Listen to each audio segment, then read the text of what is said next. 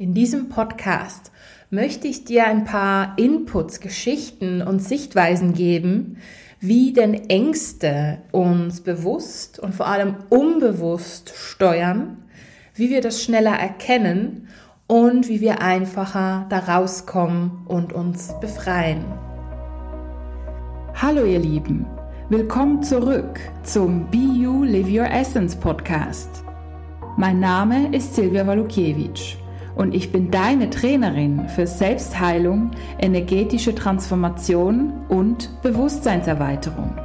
Und mit diesem Podcast bekommst du Tipps, Geschichten und anwendbare Techniken, mit denen du immer mehr innere und äußere Erfüllung erschaffen kannst.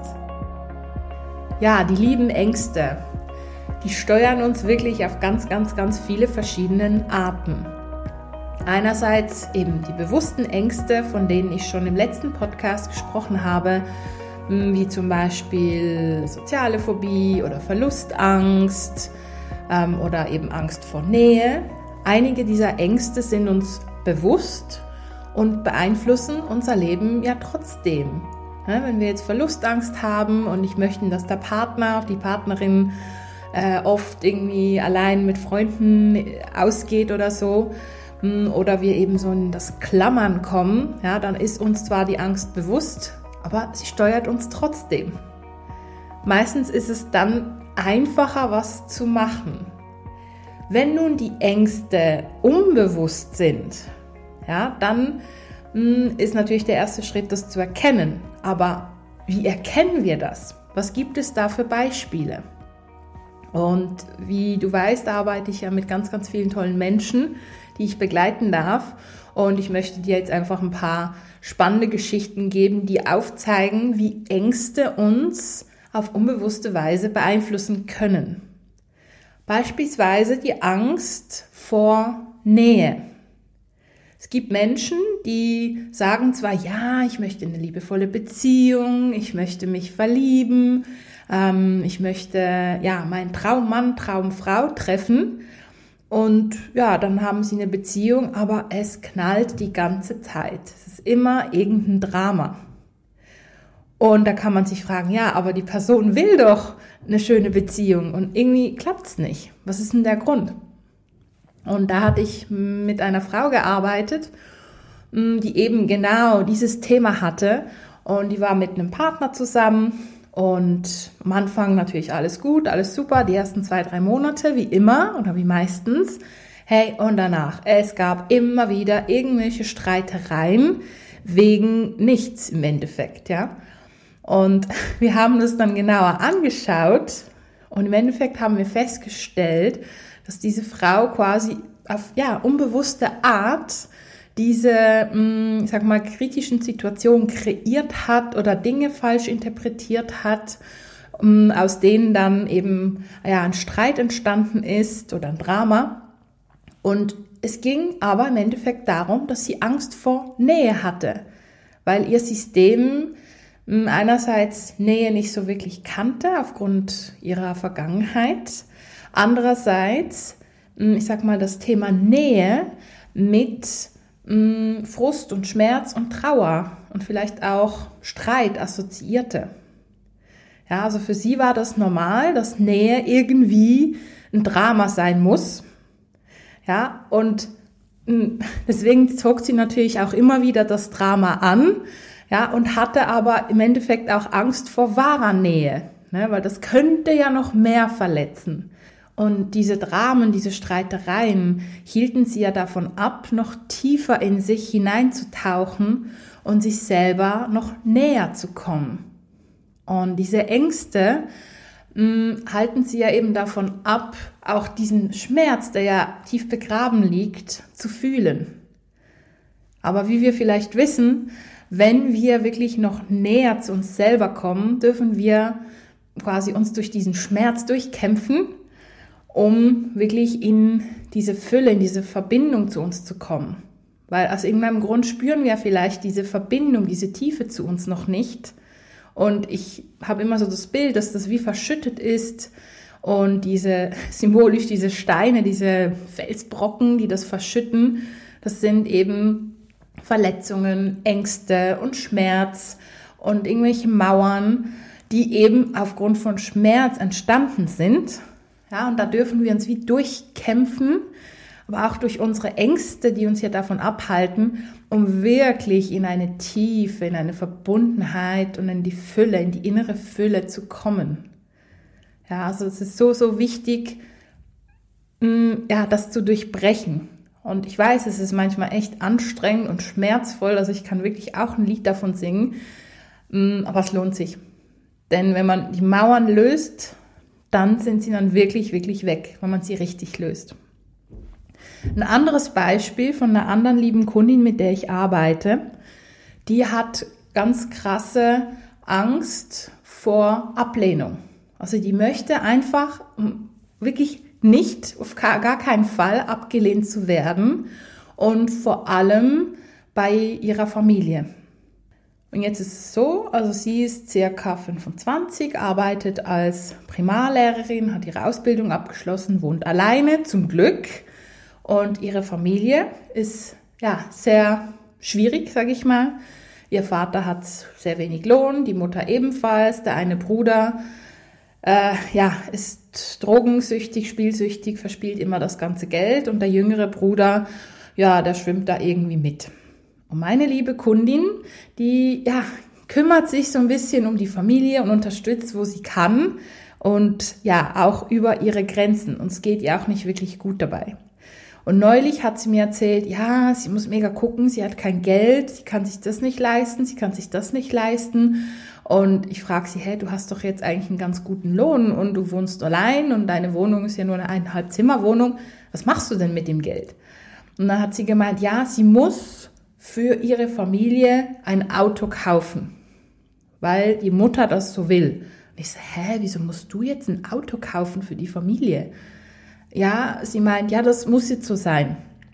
Okay, ja, und sie spart und spart und sie muss jetzt bis dann und dann äh, in zwei Monaten so und so viel zusammen haben. Ich so, hä, wieso? Und im Endeffekt sind wir wirklich drauf gekommen, dass es darum geht, dass sie Angst hat vor Ablehnung.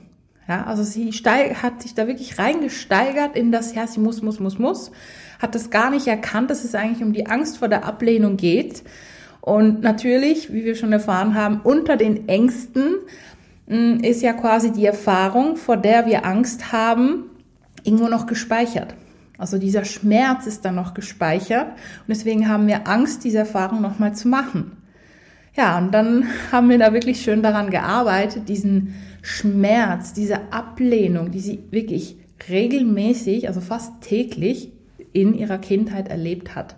Ja, und das haben wir noch mehr, noch mehr aufgearbeitet, gelöst, gelöst. Ja, und dann konnte sie wirklich hinstehen und der Family sagen, nö, mache ich nicht. Ich kann euch helfen, ich kann euch ein bisschen unterstützen, aber äh, nö, müsst ihr selber hinkriegen. Und das fand ich mega cool von ihr. Ja, also das ist auch so ein Beispiel, wie Ängste uns beeinflussen können. Eine andere Art von Beeinflussung von Ängsten kann auch stattfinden, wenn wir hm, beispielsweise sehr stark nach der Liebe suchen. Also es gibt hm, die Menschen, die eben aufgrund von Angst vielleicht gar keinen Partner, Partnerin anziehen, weil sie eben so krasse Angst davor haben und wirklich ganz, ganz, ganz krass zugemacht haben. Das habe ich im letzten Podcast erzählt. Und es gibt auch die Menschen, die eben sich die Liebe wünschen und ja, ganz viel dafür machen und von einer Beziehung in die nächste irgendwie kommen, ja. Und da ist wahrscheinlich auch die Angst eben vorm Alleinsein, vor der Ablehnung und gleichzeitig aber auch der große Wunsch nach Liebe. Das ist ja so ein bisschen beides. Ja, und dann macht man alles für einen Partner und man verbiegt sich, man passt sich an. Ja, wieso? Weil man ja nicht abgelehnt werden möchte. Ja, und dann gibt man wirklich alles und man geht über seine Grenzen. Ja, und den ganzen Tag denkt man an den Partner und schreibt und macht und tut, dass er ja alles hat, was er oder sie braucht. Und ja, im Endeffekt vernachlässigt man sich selber. Wieso? Und einer der Gründe ist wirklich auch wieder diese Angst vor dieser Ablehnung. Ja, man wünscht sich wirklich diese Liebe und tut alles dafür. Und wenn es dann eben ja, eine Nachricht irgendwie negativ zurückkommt oder mal zwei Tage gar nichts kommt, dann dreht man ja fast durch. Ja, und da geht es dann wirklich darum, dass diese verletzlichen Punkte dann getroffen werden. Dann trifft ja die Angst ein, man fühlt sich abgelehnt. Oh Gott, es darf ja nicht sein. Ich schreibe ihm gerade wieder und oh, was habe ich falsch gemacht? Ja, und in diesen Fällen geht es wirklich auch darum, hey, spür hin, schau, was ist da los? Was ist da für eine Verletzung? Was ist da für eine Angst vor Ablehnung? Was möchte da geheilt werden? Und das ist so, so wichtig. Dasselbe natürlich auch bei Freunden. Oftmals passen wir uns so an, dass wir einfach gemocht werden. Und im Endeffekt geht es darum, dass wir ja, Angst haben, abgelehnt zu werden und passen uns lieber an, verbiegen uns, sind nicht uns selbst, ja, und verlieren dann wie den Kontakt zu uns selber und unsere, unser wahres Naturell. Hm, also da, das könnten auch hm, mögliche Anzeichen für, ich sag mal, Ängste sein hm, und gestaute Emotionen. Was natürlich auch sein kann, ist, dass wir, ich sag mal, Selbstsabotage betreiben, weil wir Angst haben, erfolgreich zu sein. Also beispielsweise wir haben Angst, dass wenn wir jetzt in der Prüfung die beste Note haben zum Beispiel oder dass wenn wir sehr erfolgreich sind, ähm, ja, in unserer Selbstständigkeit oder im Job zum Beispiel oder in einem Vortrag, dass wir irgendwas machen, ja, zum Beispiel einen Tag vorher trinken gehen oder dass wir dann sagen können, boah, ja, gestern war Party, ich habe die Prüfung nicht wirklich gut schreiben können und wenn es dann trotzdem gut kommt, ja, doch geschafft irgendwie. Oder eben, dass wir ganz bewusst irgendwas kreieren, was uns dann klein macht und unsere Leistung schmälert. Wieso? weil vielleicht irgendwo Angst ist vor eben Ablehnung, sehr häufige Angst, oder ähm, eine Angst davor vor Neidern, dass Menschen dann einen beneiden und, und einem dann ausschließen, dass wir dann quasi nicht mehr zu den Coolen gehören oder eben die Menschen ja mehr Distanz zu einem aufbauen. Also es gibt so, so viele ähm, Verhaltensweisen, die wir aufgrund von Ängsten kreieren. Ja, und jetzt lade ich dich ein, einfach mal bei dir zu schauen. Stimmt irgendwas von den Beispielen für dich? Hm, siehst, erkennst du dich da wieder? Oder gibt es vielleicht ähnliche Beispiele, die du selber irgendwo an den Tag legst, hm, bei denen auch Ängste und gestaute Emotionen einen Grund spielen? Und da lade ich dich ein, einfach mal zu schauen, hinzuspüren und das zu erkennen. Und ja, in den nächsten Podcast gebe ich noch weitere Tipps und Inputs, wie wir das besser lösen, transformieren können, um wirklich frei zu werden und uns selber zu leben. Ich wünsche dir viel Freude beim Anwenden und freue mich, dich schon bald in meiner nächsten Podcast-Folge begrüßen zu dürfen. Alles Liebe und bis bald! Deine Silvia Walukiewicz von Be You Live Your Essence.